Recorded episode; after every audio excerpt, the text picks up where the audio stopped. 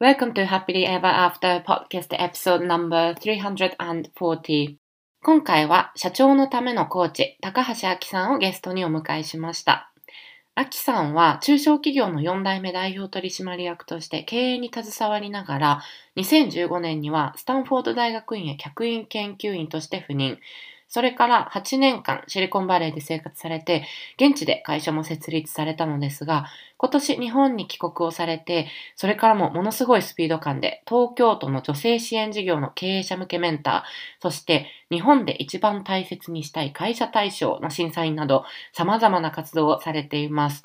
すごくフットワークが軽くていらっしゃるというのがインタビューを聞いているだけで伝わってきて、また本当に素敵だなと思うのが、こう人生経験がすごく多彩で、知識もものすごくて、そして経営者としてもそれ以外の面でもとてつもない努力を積んでこられたに違いないのに、なんというか、こう、そういった経験を誰にでも伝わる、ストンと響く言葉に変えて、そして人には可能性しかない、やりたいこと全部誰にでもできると明るく言い切ってしまうアキさん。私は1回目のインタビューを聞いてすぐにファンになってしまったんですが、ぜひ皆さんもそれを確かめるべく、えー、今回も聞いてみていただきたいと思います。そして去年最も印象に残ったゲストエピソードとして私が挙げさせていただいた前回のアキさんの出演エピソード237。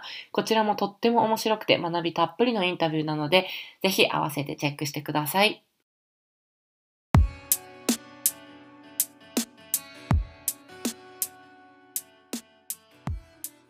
こんにちは。キャリアとビジネスのサクセスコーチ、吉川ゆりです。私は使命や人生の目的とつながって自分の人生を最大限に充実させたいと思う女性のお手伝いをしています。このポッドキャストは今もやもやしていたり、今の状態にはある程度満足しているけれど、もっと大きなこと、次のレベルで何かできるんじゃないかなと思っている女性のヒントになればという思いで配信しています。私たちは一人一人素晴らしいギフトをもらってこの世に生まれてきました。そのギフトを活かすことによってパズルのピースみたいにこの世の中で自分なりの役割を果たすことができます。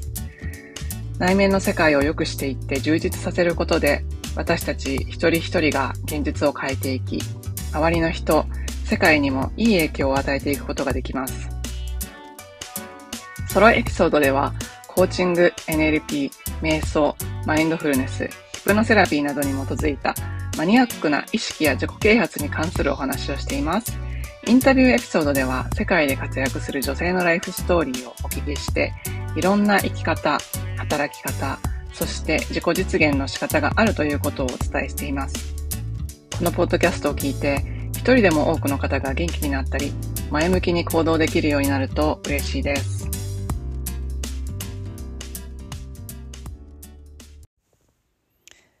ピソードに入る前にお知らせがあります。私はコーチングで人生が変わったのですが、なぜ変わったかというと、今までの自分が知らなかったコミュニケーションの方法を学ぶことができたからです。コミュニケーションの力というのは人生を変えます。自分とのコミュニケーション、他者とのコミュニケーション、両方においてコーチングの知識やスキルはとても役に立ちます。そんなパワフルなコーチングをお伝えするための無料ワークショップを2023年12月17日から5日間の予定で行います。興味のある方は、ショーノートのリンクから参加登録をしてください。ご参加をお待ちしております。本日のゲストは、東京都在住の社長のためのコーチ、高橋明さんです。明さんは早稲田大学大学院 MBA を修了後、中小企業の4代目として代表取締役に就任されました。法政大学研究員を経て、米国スタンフォード大学へ客員研究員として留学され、2017年にはシリコンバレーにて会社を設立されました。現在は社長のためのリーダーシップコーチとして活躍されながら、東京都の女性支援事業にて経営者向けメンター、そして日本で一番大切にしたい会社大賞審査員も務められています。また、今年は芸能総合事務所に所属し、モデル、タレントとしても活動を開始されました。あきさん、どうぞよろしくお願いします。よろしくお願いいたします。お世話になります。あの、私、今まで200人、まあ200人前後の方をインタビューしてきたんですけども、はい。初の芸能人でございます。本当ありがとうございます。もっといらっしゃると思ってました。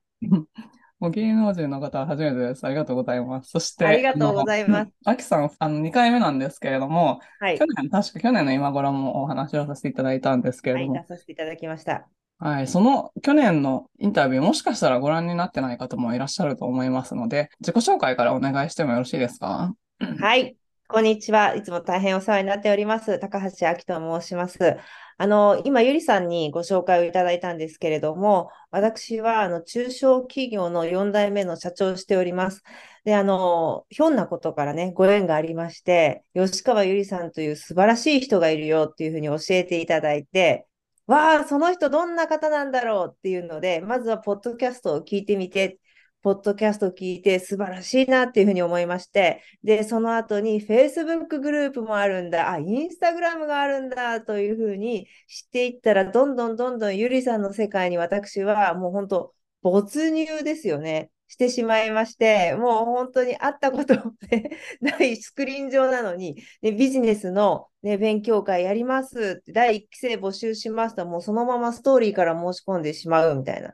うん、そしてまた、やっぱりゆりさんと一緒に勉強したいなっていうふうに思いまして、コーチングスクールで勉強させていただいたり、ハイパフォーマンスインキュベーターでいろいろ経営について勉強したりというようなことをしておりましたら、日本にシリコンバレーから一回帰ることになり、また、あの、帰ったら、やっぱり講演のスピーカーの仕事をしていたり、あとはですね、先ほどご紹介いただいたように、日本で一番大切にしたい会社大賞の審査員、またですね、あの、コラムの執筆だったり、あとは、あの、本当にね、ゆりさんとのたわいない会話から始まって、今回本当に芸能事務所に入って、モデルタレントとしても活動できるっていう土台をね、得ることができました。どうぞよろしくお願いいたします。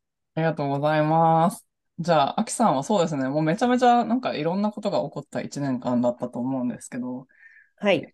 前回お話ししたときは、社長のためのコーチングをシリコンバレーでされている感じで、はいはい、今年に入ってから日本に帰国。そうですね。今年に入ったといって、まだもう、私が帰ったのも10月だったので、ほぼ10月だったので。うん、そうですね。うん、なんかすごい、短期間でなんかいっぱい動いてますね、日本に帰ってから。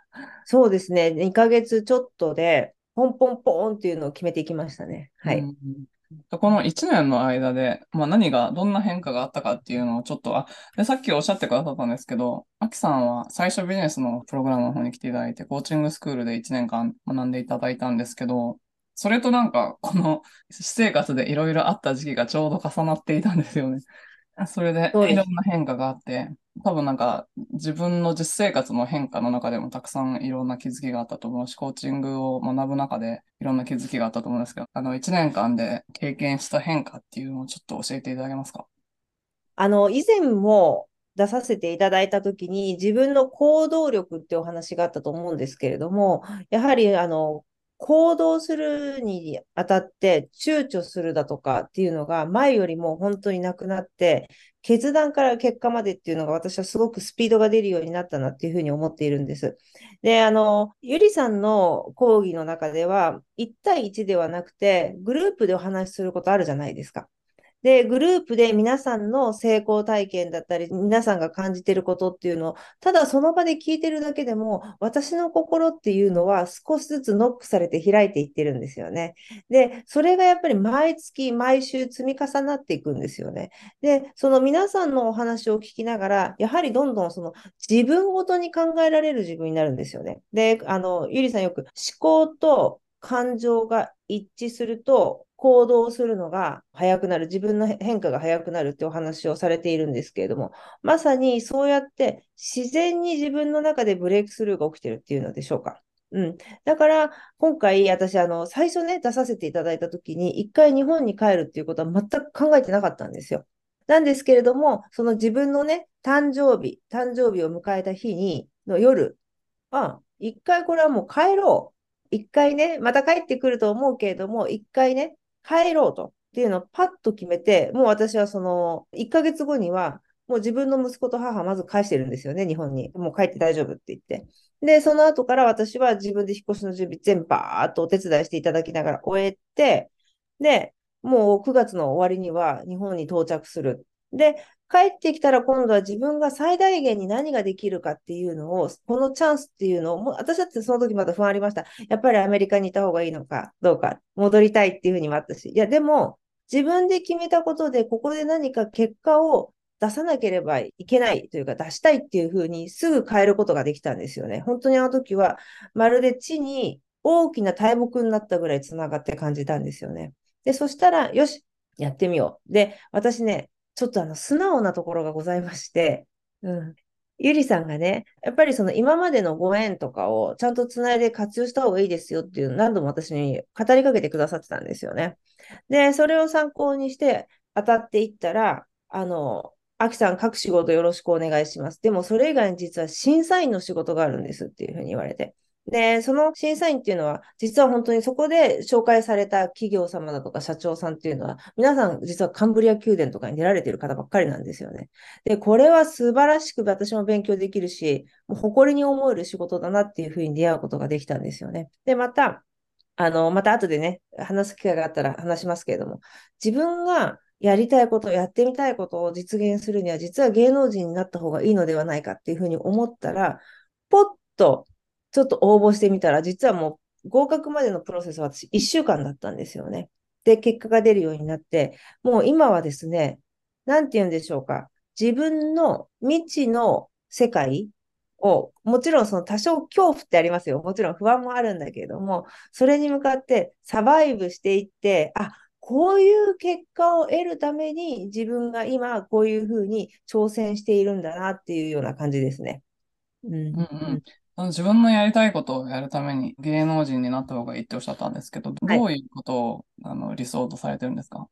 私は本を出版したいなっていうふうに思っているんですね。まず、あの、社長のためのコーチ。で、社長は影響力があります。で、企業というのも、どんなに小さい会社でも影響力っていうのがあるんですよね。やっぱりそれをいいように使っていただきたいっていうふうに思いまして、やはり私もたくさんシリコンバレーでね、いい会社を見てきたり、スタンフォード大学で勉強させていただいたので、そのね、エッセンス、なかなかね、やっぱり8年間シリコンバレーにいたっていう日本人っていないと思うんですよね。今やっぱり1、2年で帰られる方が多いから。そのエッセンスを含めて本にして出版したいっていうふうに思ったんです。で、あとは、テレビだとかでコメントされてる方、素晴らしいんですけども、私だったらこういう部分を伝えるかなってやっぱり考えるんですよね。うん。で、やっぱりいいところもあるし、悪いところもあるわけなんですよね。だからそれをトータルしてテレビで伝えたいなっていうふうに思ったら。ああ、うん、なるほど、なるほど。うんうんうん。いいですね。それを伝えることによって何ができると思うんですか？私が思っているのは、もっとそれを経営者の皆さんに経営に生かしていただきたいんですね。小さい会社だから、日本だからだとかっていうのは、もうそれは勝手に作った妄想なわけで、いや、私が噛み砕いてお話しすることによって、あ、これだったら日本のうちの会社でもできるかもしれないっていうふうにね、気づいていただきたいなっていうふうに思うんですね。うん。えっと、じゃあシリコンバレーから日本に帰ってなんか気がついたこととかありますか？その日本の企業とか社会とかを見ていて。日本は皆さんテレビ見てると、ここが悪い、アメリカに比べてここが劣ってるっていう会話がすごく多いんですけど、やっぱり日本って、日本人ってクリエイティブだし、日本っていい国だなっていうふうに思うんですね。まずこの子供が一人で学校に行けるという安全っていうのも私は素晴らしいと思ったんです。で、それはもちろんゴミゴミしてるところとかもあるかもしれないけども、公共の施設があんなにゴミが落ちてなくて綺麗で、満員電車でも人がちゃんと並んでるっていうのは素晴らしい精神性だなっていうふうに思うんですね。で、あとですね、あの、保険だとかもそうですよね。うん、何かあったらすぐ病院に行ける、整っているんですよね。で、あとは日本料理、日本で食べるもの、すべて美味しい。そして、日本にあるものすべてヘルシーなんですよね。で、見せ方も綺麗、放送が綺麗って思った時に、ものすごい私はクリエイティビティを感じたんですよね。ただそれをちょっと抑えてるだけ、いや、まだまだ私はとか、いや、このぐらい当然っていうので抑えてるだけでもう世界に発信できることはいくらでもあるなっていうふうに思いましたね。うんなんか日本ってあんまり一時期に比べて、こう、世界での、なんていうんですかね、印象が薄いっていうか、すごい一時期めちゃめちゃ日本のものって出回ってたんですけど、今はなんかそういう感じじゃないんですかね？うん。あの、やっぱり世界の中で、アジアの中でも、まず留学する人がすごく減ってますよね。海外に出てる人が。で、それでままた印象薄くなっているのと、やっぱりその日本企業も経済がいい時は行くんだけど、悪くなってくるとすぐ撤退ってやるから、やっぱり浸透しないのかなっていうふうに思いますね。ああ、そっちで先にコントロールしちゃうみたいな感じなんですね、外のそうです、そうです。で、また良くなってくると出直すっていうところが結構大手でもあるので、それだとやっぱりもったいないなっていうふうに思うし、やっぱりそこで人間関係が地元でできないから、信頼関係には続かないんですよね。確かになんか悪くなったら出ていく人っていうのは、ちょっとまた悪くなったら出ていくんだろうなっていう印象になりますよね。うん。うん、なるほど、なるほど。だから、あっという間にその8年いるっていうふうに言うと、すごい長いねっていうふうに言われる人にはなりましたね。うん、あ、そうなんですね。うん。なるほど。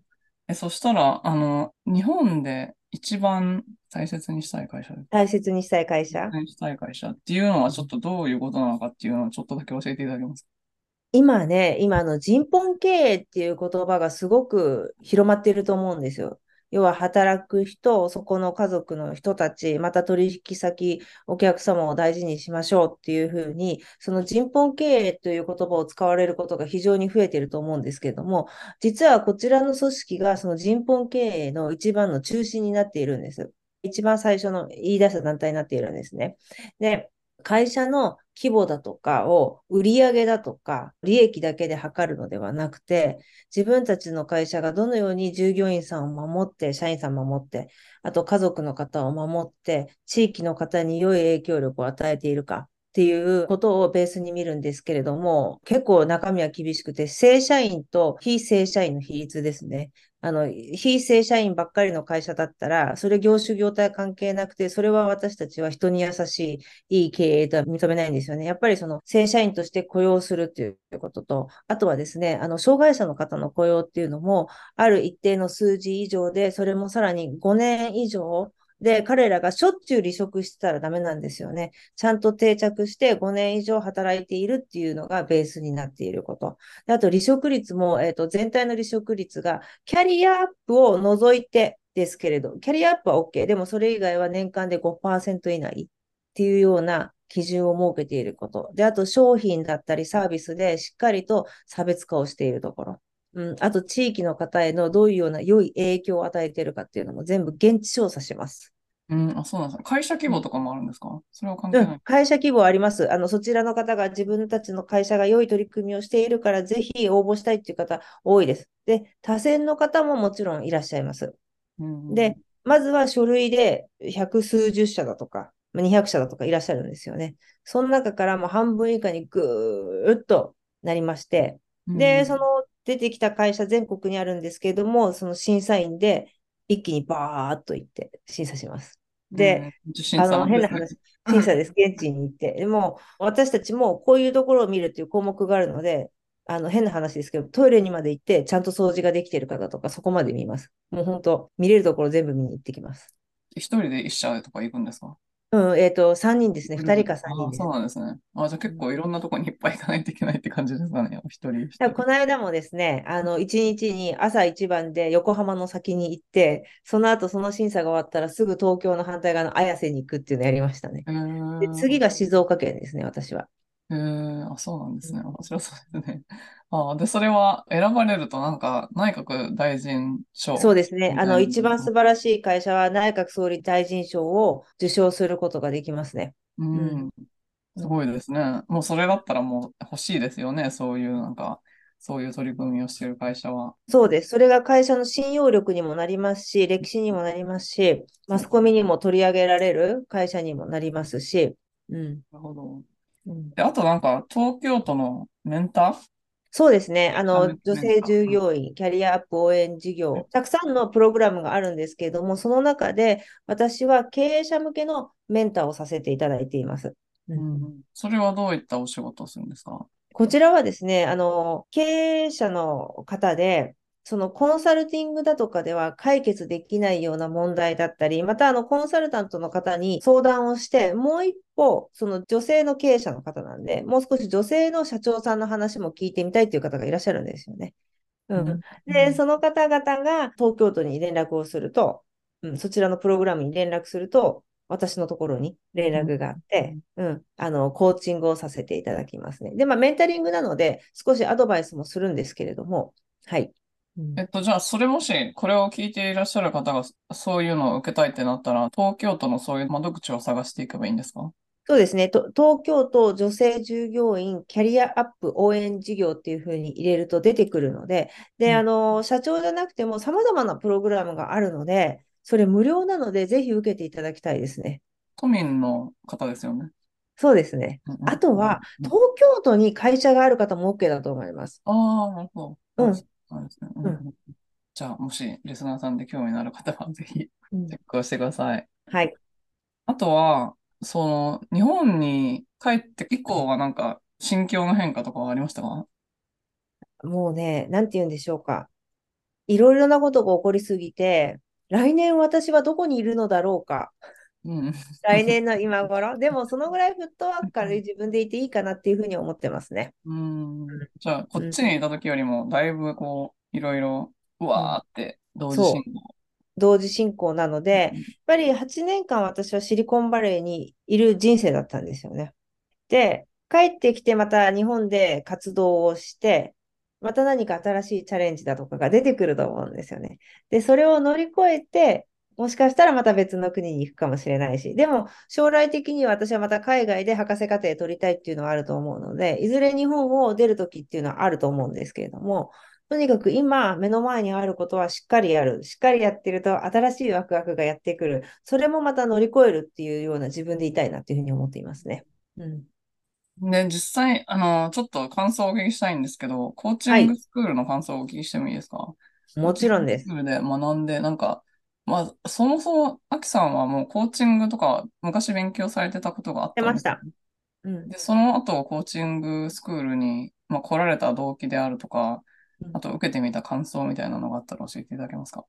あの、コーチングを一番最初に勉強したのは実は2008年なんですね。なので、かなり前になるんですけれども、その、私がゆりさんと出会って感じたのが、その自分のそのコーチングっていうのは、実は、なんていうんだ、あの、まだ私の知識とか体験だとか経験不足っていうのがあって、当時会社の良くするっていう会社の社員さんのために私はやっていたんだけれども、なんかその自分が都合の良い答えを導くようにしてたんじゃないかなっていう一種反省はあったわけなんですよね。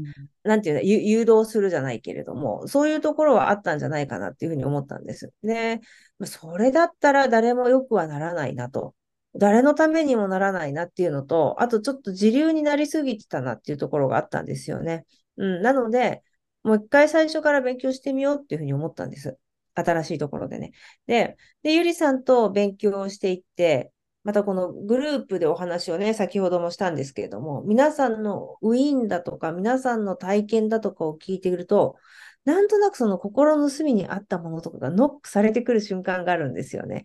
私もこの感覚あったなっていうと、やっぱりその自分とその向き合う、やっぱりこれはコーチングをするにあたって、自分を向き合ってもっと自分を理解する、いらないものがあったら全部浄化するぐらいの気持ちがないと、人様からお金をいただいてはいけないのではないか。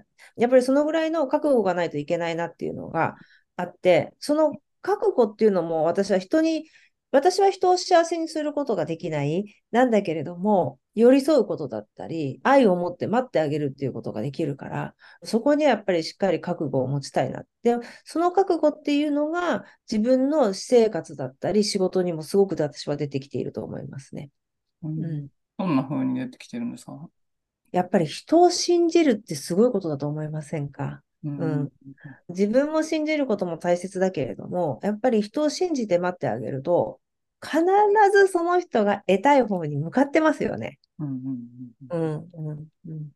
私は人を信じるっていうところっていうのは最高の愛だなっていうふうに思っていて、それを感じる日々ですね。不思議ですよね。なんかコーチングって本当になんか知らない人で、知らない人っていうか、クライアントで初めて来る方でもその人に愛を持って接して、その人のその統合された人間としての可能性全体を信じるみたいな、そういうコミュニケーションってないですよね、あんまり。ない。うん。で、そういう場ができると、その方も気づくわけなんですよね。で、また1回でこの60分で終えようじゃなくて、大丈夫、大丈夫。今ノックしてあげれば、この人は今気づかなかったことがあったとしても、いずれそれがまたドアが開く時が来るっていうふうに信じられると、うん、こちらもゆったりできますし、やっぱり時間の差はあれ、こういう結果が出ましたっていうのは必ず連絡ありますね。うん。うん。で、あのー私はね、本当にお伝えしたいことがあって、ゆりさんって、あの、みんなすごいなっていうふうに言うんですけれども、誰に対しても本当に感じが良くて、いろいろ研究もされて、研究されてるだけじゃなくて、その主語が、その私はこういうふうに思うんですよねって、こういうふうに思うかもしれないけども、私はこう思うんですよね。こんなにね、私っていう言葉を使って愛あふれて伝える人っていうのはね、やっぱりね、なかなかね、いらっしゃらないから、私はその今、ゆりさんのプログラム、ビジネス受けて、コーチング受けて、ハイパフォーマンス入ってますけれども、もうね、本当に良かった。それでね、やっぱり入るコミュニティっていうのはね、皆さん気をつけていただきたいなっていうふうに思うんです。やっぱりそのコミュニティによって自分は本当に変化します。誰と付き合うかっていうところで。だから、コミュニティ今ね、オンラインサロンがあって、いろんなところに所属するのはいいと思うんですけれども、やっぱりどこに居続けるかっていうのは、ちゃんと自分で決めないとダメ。うん。っていうふうに思います。で、やっぱりいい人たち、ただ心地よい、楽しいとか、ここだと自分の居場所を感じるじゃなくて、ちゃんと自分の成長を感じることができる場に私はいていただきたいなっていうふうに思うんです。そうすると、もうそこで例えば喋らなくて座ってるだけかもしれない。なんだけど、やっぱりその自分の心に何か響くものがあって、自然にそのセルフコーチングっていうのが進んでいくんですよね。で、皆さんね、変わりたい変わりたいっていうふうに強く思わなくても、その場にいると自然に自分が開花していくんですよね。で、ね、私なんてって思わないで、そのあなたが開花していくっていうそのプロセスありますよね。それが本当に世に良い影響を与えていくんですよね。誰も人は変えられないけれども、影響力を発信することができるんですよ。で、私はそのコーチングを通して、その影響力の波及っていうのをすごく見てきたんです。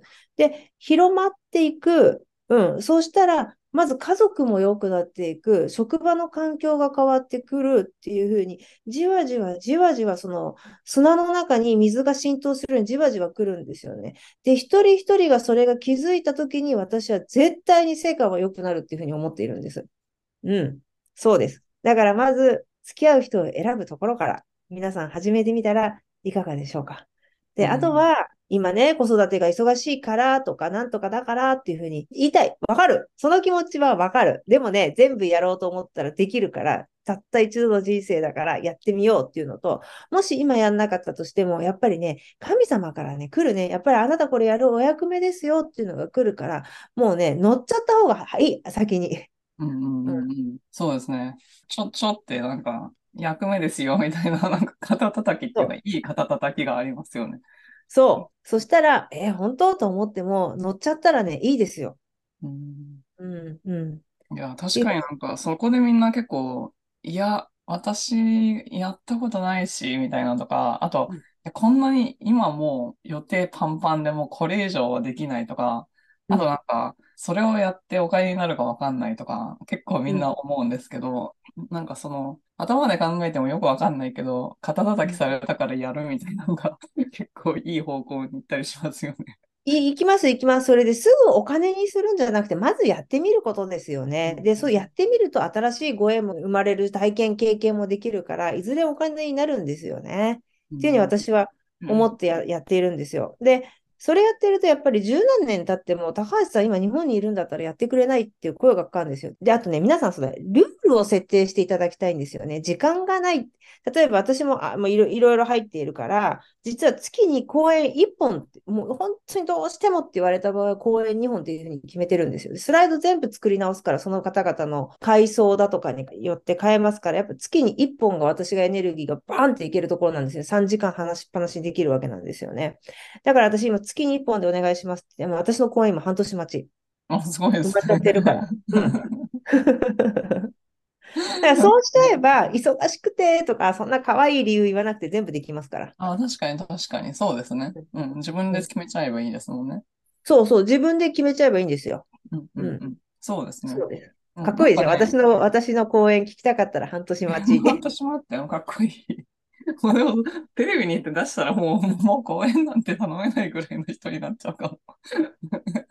でも、あの、みんな結構、あの、コーチングスクールとか、なんかプログラムに来られる人でも、会社が副業規定があるからできないって言って、うんうんなんかよく聞いてみたら、聞いたこともないみたいな。なんか会社に一回も交渉したことがなくて、ただ副業規定があるらしいみたいなんで、うんもうできないみたいに決めてるんだけど、うん実は聞いてみたら、いや、最近なんかちょっと変えようかなって思ってたみたいなんで、実はできたりとかするじゃないですか。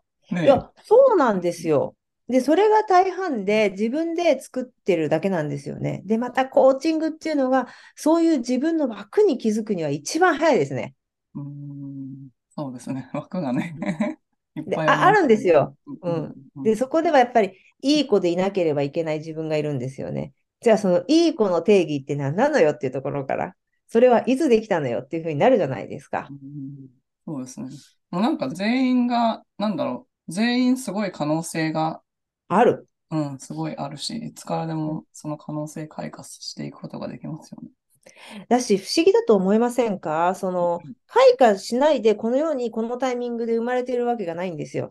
1900何十何年だとか2000年だとかに皆さん、ね、地球上の何千年、何億年の歴史の中で、今生まれてるんですよね。今。だから、今生まれてるからには、今やることがあって、このように誕生してるんですよね。もう本当にそれは大いなる存在の計画だと思うんですよ。う、うんんそれを今、いや、私体験がないんでとか、いや、こういうルールがあるんでって言ったら、それは大いなる存在に反することになるんですよ。うんそうですよね。うんだから、皆さん、私はいい思い込みといい勘違いで生きたらいいんじゃないかなっていうふうに思ってるんです。うんそうね、いい思い込みといい勘違い大事ですよね。そう、もう かなり勘違いで私も生きてますからね。そうそうそうそう。でもね、そういう、なんかそれがダメだって思ったのは、ただの、なんか思い込まされたみたいな感じで、本当は全然悪いことじゃないですよね。そうです、そうです。でね、皆さんね、いや、アキさんすごいですね。スタンフォードまで行って英語ペラペラなんですよね。いえいえ、ゼロで行きました。それもいい思い込み、どうにかなるみたいな感じで。うんそしたら8年間、そしたらもうみんなが英語を教えてくれましたね。うんね、アキさんの、あの、シリコンバレーのお友達にも会わせていただきましたけども、すごい、すごい、あの、まあ、とりあえずオーラが高いですよね。ですごい経験、めちゃめちゃ私もね、いや、5年、6年黙ってるから、ね、そんなシリコンバレーでね、すごいトップのエンジニアだったとか。私たち何年の付き合いで今その話するのっていうのでびっくりすることありますよね。ネタが多すぎて。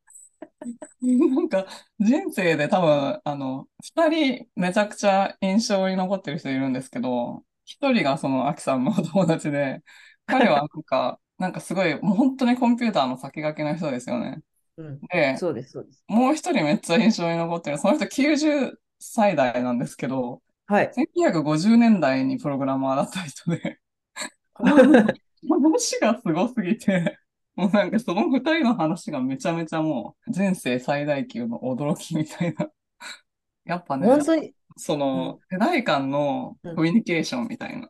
あ、うんうんそう。私ね、本当もうおじいちゃん、おばあちゃんのね、お友達多いんですよ。うんうんうんそういうね、世代間のがね、すごくいい。でね、うん子育てだとかもね、あの、今ほら、自分の家で完結しようと思うんだけれども、やっぱり少し親を頼るだとか、親世代の人とかで、そんなん大丈夫よっていうふうとか、まあ気にしすぎよとか言ったらもうそんなもんかなとか思いますからね。うんそうですよね。絶対世代間で、あとほら、うちお客様がね、18歳からいらっしゃるでしょ。うんもう日本語聞こえませんから、私。うん何語話してんだろうみたいな。で、ちょっと、でそそれそれはその日本語どういう意味で使ってるのとか、人教えてくれるんですよね。これはね、みたいな感じで。で、あと、その携帯の使い方、なってないから、こういうふうに使った方がいいよとか教えて、携帯の使い方までね、すごいね。うん10代はこういう使い方するんだなと思ってね。すっごい面白いですよ、話してると。うん面白いですね。そうね。もうもう本当面白い。うん。なんかどっちの、どっちの世代もなんか、なんか知恵をこう、回らせれたらすごい面白いですよね。で、あとあの、Z 世代とか、私たちが騒いでるほど Z 世代は考えてなかったですね。いろあ、いろそうなん。ですか。はいそんな言葉で考えてないかなとか言ったら、そう、だから勉強になりますね。やっぱり一時情報ですよ。聞く。ああ、なるほど、なるほど。そうですね。うんうん面白いですね。うん、ありがとう面ございます。白いですね。だから、コーチングとか、えーこんなに長い、えープログラムとか、うん、お金とかっていう考える方もいらっしゃると思うんですけれども、もうこれ、一生使えますからね。うん、で、自分がその資格を取るだとか、自分がビジネスにするっていうところ、まず行かなくても、自分が良い影響を与えられる人になる。うん、もうそこがもう自分がなんかその場にいる女神っていうふうに思うだけでも楽しいじゃないですか。女神になれるみたいな。確うんそ。して、お水を注いで泉がもっと大きくなって湖になってって、世の中が波及していって、私はこんな素晴らしい世界を作りましたってイメージしてるだけでも、コーチングスクールに行く価値っていうのはやっぱりあると思うんですよね。うんでね、私嬉しかったのがね、この間クライアントさんがね、最初喋った時なん、なんとかでも、なんとかでも、でまあ、デモの方が多いんですよね。でね、私が言ったんですよ。デモばっかり言ってますよねって言ってみたんですよ。そしたら、言ってますかって言うんですよ。うんだからこれはもう無意識になってるので、でも本人気づいたんですよね。そしたらね、二十何年間行きたくて行けなかった。行きたいけど子供がいるから、仕事があるからって。これ、あの、デザインの社長さんなんですけど、自分で創業された。今ね、スペインとイタリアの旅行行ってます。すご約2週間のい。で、やっぱりそこで気づかれたんですよね。あ、自分デボで騙してたんだ、自分のことっていうの。それね、たった2回目のセッションで、アキさん予約取りましたって言うんですよ。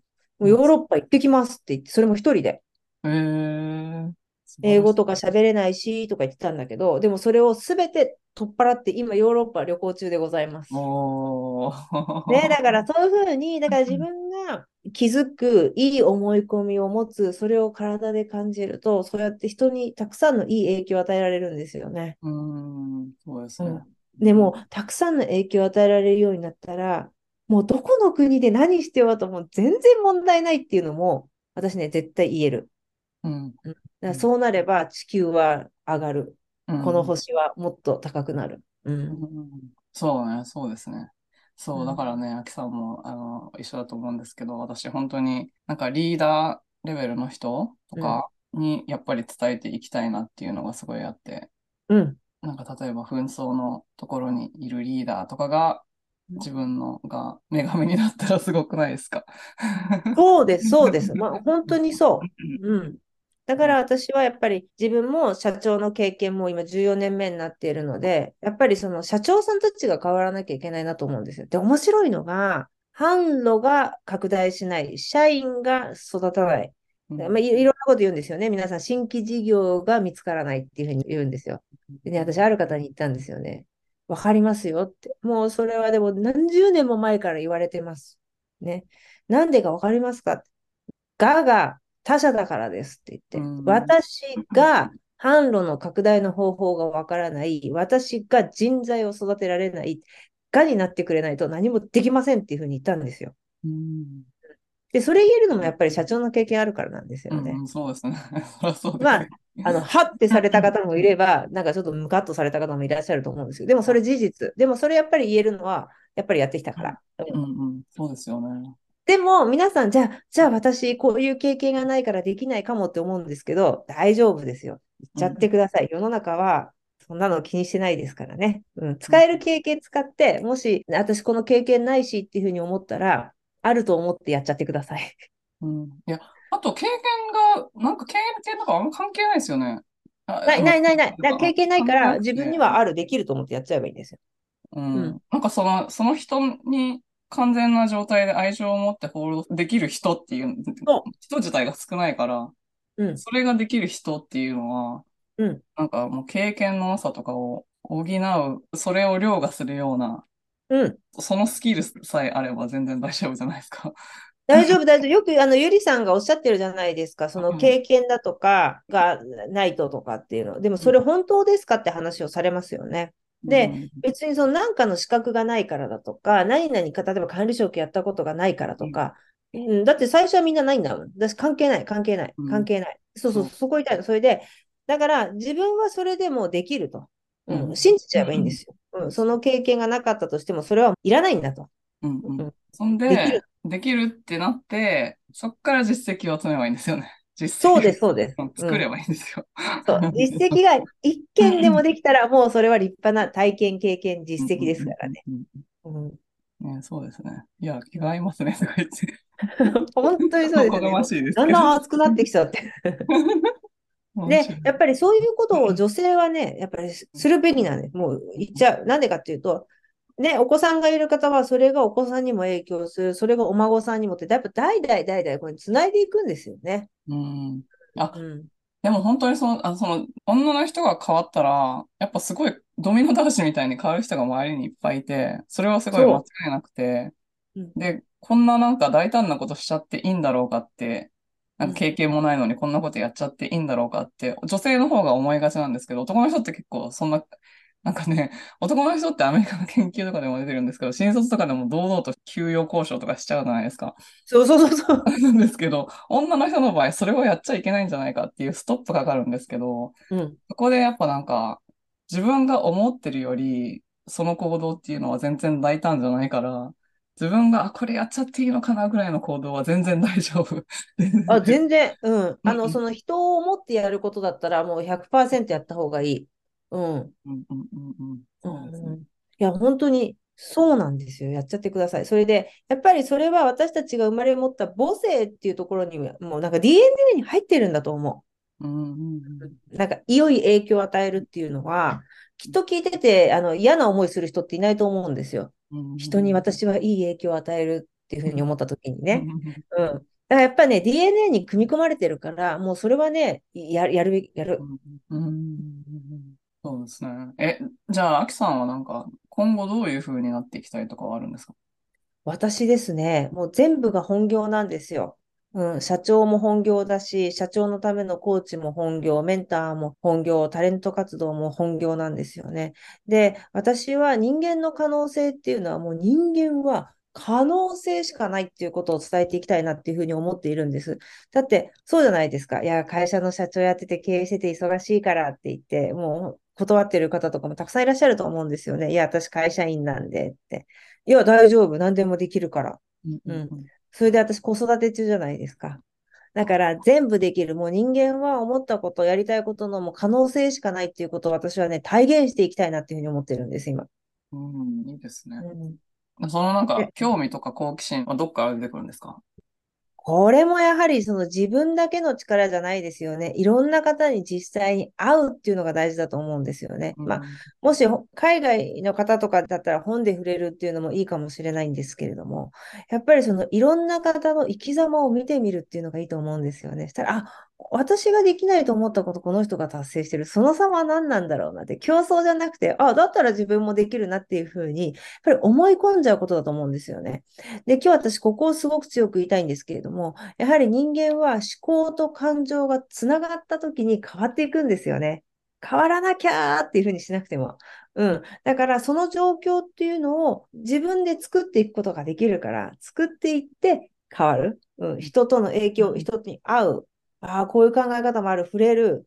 自分の感情と思考が一致する、変わるっていうのを連続的にやっぱり行っていくことが、もっと好奇心だったり、やってみたいとか知りたいにつながるんじゃないですかね。うん、そうですよね。なんか私すごい聞かれるんですけど、なんでそんなにどんどんやりたいことが出てくるのかって聞かれるから、それは私の場合はなんか、お客さんとかに触発されるんですけど、うんこれちょっとわかんないからもっと知りたいみたいな感じで、あの、ここ、んなんでここはこうならないんだろうもっとこういう場合はどうしたらいいんだろうみたいなんで、すごい勉強しに行くんですけど、なんか、アキさんも、だからその場合もやっぱり人に触発されているので、アキさんの場合はやっぱり人とのコネクションの中で好奇心が出てくるみたいな感じなんですかね。そう、私はそうですね。人と会うことで。うん。で、あとはですね、あの、私、鵜呑みにあんまりしないんですよね。テレビだとか見てて、本読ん、まあ本は結構もちろん信じるんだけれども、テレビだとか見てて、世の中でこういうふうに言われてるから、こういうものなんだみたいな、あんまり信じるタイプじゃないんですよね。で、一個一個、本当にそうなのかなとか、あとは、あの、私だったらこっちの方が楽だよなとかって考えたりするんですよね。でやっぱりこの考自え方すごい大事ですよね。鵜呑みにしないというか、クリティカルシンキングというか自分の頭で考えるってことですよね。そうです、そうです。まず自分で考えてみるっていうのは大事だと思いますね。ううんん。で、やはり、あの、まあ、ゆりさんや今、あの、日経ウーマンのアンバサダーされてるからよくわかると思うんですけれども、私もその日経ビジネスオンラインで記事を書いていたときに、一番大事にしたことは第一次情報なんですよね。うん。やっぱりその、世に出てくるまでにいろんな人の目を通ってフィルター通って出てきてるわけじゃないですか。で、私たちがふんふんって信じてるものって実は5次情報、6次情報だったらまだしも10次情報ぐらいになっているんですよね。うん。そんなもの信じてたまるかみたいなところもございまして。はい。そうそうそうそう。なんかあの、研究の論文とかでも、なんかステージごとに この論文はここまでなんか精査されてるみたいなのがありますもんね。そうです、そうです。うん。なんかそこまですごいチェックしてたら、やっぱなんか、本当にちょっとの記事を書くのでも、なんかめちゃめちゃこう、なんだろう、あの、大学とか大学院のちょっとしたペーパー書くぐらいの時間かかりますよね。かかる、かかる。でも、自分の人生じゃないですか。うん、それ他人に言われたこと鵜呑みにするほど私たちは安い人生過ごしてないですよね。うんうん、確かに確かに。そうそう。だからいちいち考えますね。いいことはいいんだけど、私だったらこう考えるかな。私だったらこうするかなっていうのは、うん。うんうんうん。なるほど。そうなんですね。あ、じゃあ、アキさんの最近読んで、すごいおすすめしたい本みたいなのはありますか？もう2冊紹介してよろしいですか？お願いします。懐かしい本を本日は持ってまいりました。夢才能、運、日常生活のいいこと、茂木健一郎、おー、すごい、そうです。この、訳、訳してるんだ。訳してるんですよ。それで、あの、この方ね、あの、シークレットですごい出てますよね。あの、マーシー・シャイモフさん。あザ・シークレットで、あの、お話しされてます。であ、脳にいいことをやりなさいっていうふうに書いてあるんですよ。うんうんうんうん。何がおすすめポイントですか？ここももうね、もう最初のページだけも読んでいただければね、もう皆さんこれでいいんですね。もうここに書いてあるんですよ。はい。脳にいいことの 7つの絶対ポイント。1、ネガティブ思考の大掃除をする。2、プラス思考で脳にポジティブな回路を作る。3、何事にも愛情表現を忘れない。4、全身の細胞から健康になる。5、瞑想などで脳を人知を超えた大いなる力につなげる。6、目標を持ち脳に眠る才能を開拓する。はい。7番ですね。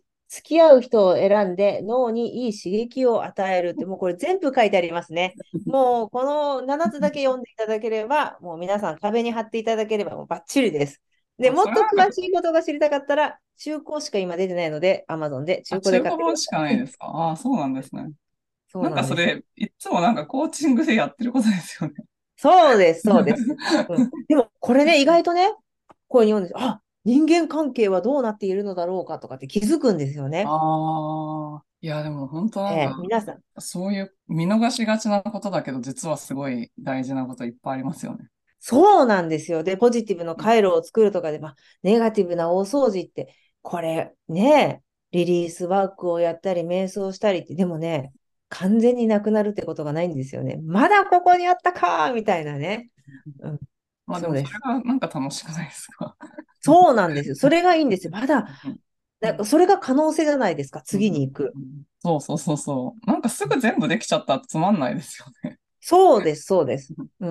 うんやっぱりあの、ディズニー映画とかでもそうじゃないですか。うん必ずね、うん、幸せな日々があったんだけど、困難があって、それを乗り越えて、ね、王子様に出会っただとか、姉妹愛がもっと強くなったみたいになるじゃないですか。うんだからやっぱり自分の人生は全部ジャーニーで、ストーリーで素晴らしいですね。はいまさに、まさに、本当にストーリーですね。え、じゃあ、でえ、あともう一冊。ああとの一冊ですね。実はね、読んでないのに紹介しちゃう。え読んでないんですか？なんで？絶対いいはずだから。あれなんか知ってるかも、その本。そうそう、知ってますよ。あうんの、このシーナ・アイエンガーさん、選択の科学を書かれたコロンビア大学の先生ですね。こあの、選択の科学を読まれた方、非常に多いと思うんですよ。懐かしいなって思われる方も多いと思う。その方が、ね、think bigger ですよ。日本語だと最高の発想を生む方法。この本ね、絶対いいはずなんですよ。で、絶対いいはずいいかっていうとね、また日本人の方に絶対お勧めしたいのが、この翻訳のね、桜井優子さんって方がいらっしゃるんですよ。うんうんこの方の翻訳はね、私一番うまいと思ってるビジネスで。えー、あ、そうなんですね。うんそう。でね、まあ皆さん翻訳家は素晴らしいと思うんだけれども、このね、桜井さんが翻訳したのはもう全部買った方がいい。そんなに、そんなにですか？私ね、別に桜井さんとお会いしたことないんですけれども、うん。あのね、この人の翻訳はね、うまい。で、あの、あれを覚えてます？あの、シリコンバレーの最大のスキャンダルって言われた、あの、バッドブラッドでしたっけ？あの、エリザベスさんの、あ、はいはいはい。あの、血液一滴でみたいなね。ああの翻訳、私、あれどっち、英語も日本語もどっちも持っているんですよ。うん。なんですけども、桜井さんの役、え、こうするんだっていうところがね、あって、すごくわかりやすい。へーあ、そうなんですね。うんありがとうございます。じゃあ、その、アキさんの 読んでないけど保証するっていうもう 絶対いいはず。もうこのね、もうシーナ・アイエンガーとね、桜井さん来てね、悪いわけがない。もうここに開いただけで、あ、ああ、そう、ここに書いてある、やる、ね、多すぎる選択肢はやる気をそぐって、まあ、そうですよね、そう、そうだな。まあ、これ、選択の科学にも書いてあるんですけど、もう1ページ、今104ページ開いただけでもなんか面白そうだなって思いますもんね。まだ、今初めて開きましたけど、うん。絶対いい本ですよ。出たばっかりだから。うん、あ、それは新しい本なんですね。し新しくで、この間ね、桜井さんの X でもう Amazon で売れてしまったので、書店に行ってくださいっていうのが出たから、えー、すごい。うん相当売れてるみたいですよ。そうですね。アマゾンで売り切れってすごいですよね。うん。なるほど。ありがとうございます。えっと、そしたら、アキさんはなんかいろんなことをされてるんですけれども、もっと興味あるなっていう人はどこに行けばいいですか？えっとですね、私のインスタグラムのプロフィールに連絡をしてくださってもいいですし、私のウェブサイトに行っていただくと、よりわかりやすいかなっていうふうに思います。はいうんありがとうございます。でも、あの、ウェブサイトの方が今ね、あの、動いているので、そちらの方がいいかもしれないですねそうです。か。あ、わかりました。じゃあ、ウェブサイトのリンクを貼っておきます。はい、ありがとうございます。最後までお聞きいただきありがとうございました。このポッドキャストがお役に立ったら配信登録、レビューまたは星マークポチッと押して多くの方にこの番組が届くようお手伝いいただけると嬉しいです。今よりもっと高いレベルの自分になって行動できるようなコーチングセッションに興味のある方は、ショーノートのリンクから体験セッションにお越しください。また、現在、もやもやからやりがいを見つける20の質問ワークシートをプレゼントしています。今の自分のお仕事よりも、もしかしたらもっと自分が貢献できたり、やりがいを感じたりできるお仕事があるんじゃないかなと思っている方、そういう思いがあるなら、あなたのこれからの使命は別のところにあるのかもしれません。そのヒントを見つけるために、ぜひワークブックをご活用ください。プレゼントを受け取るリンクもショーノートにあるので、チェックしてみてくださいね。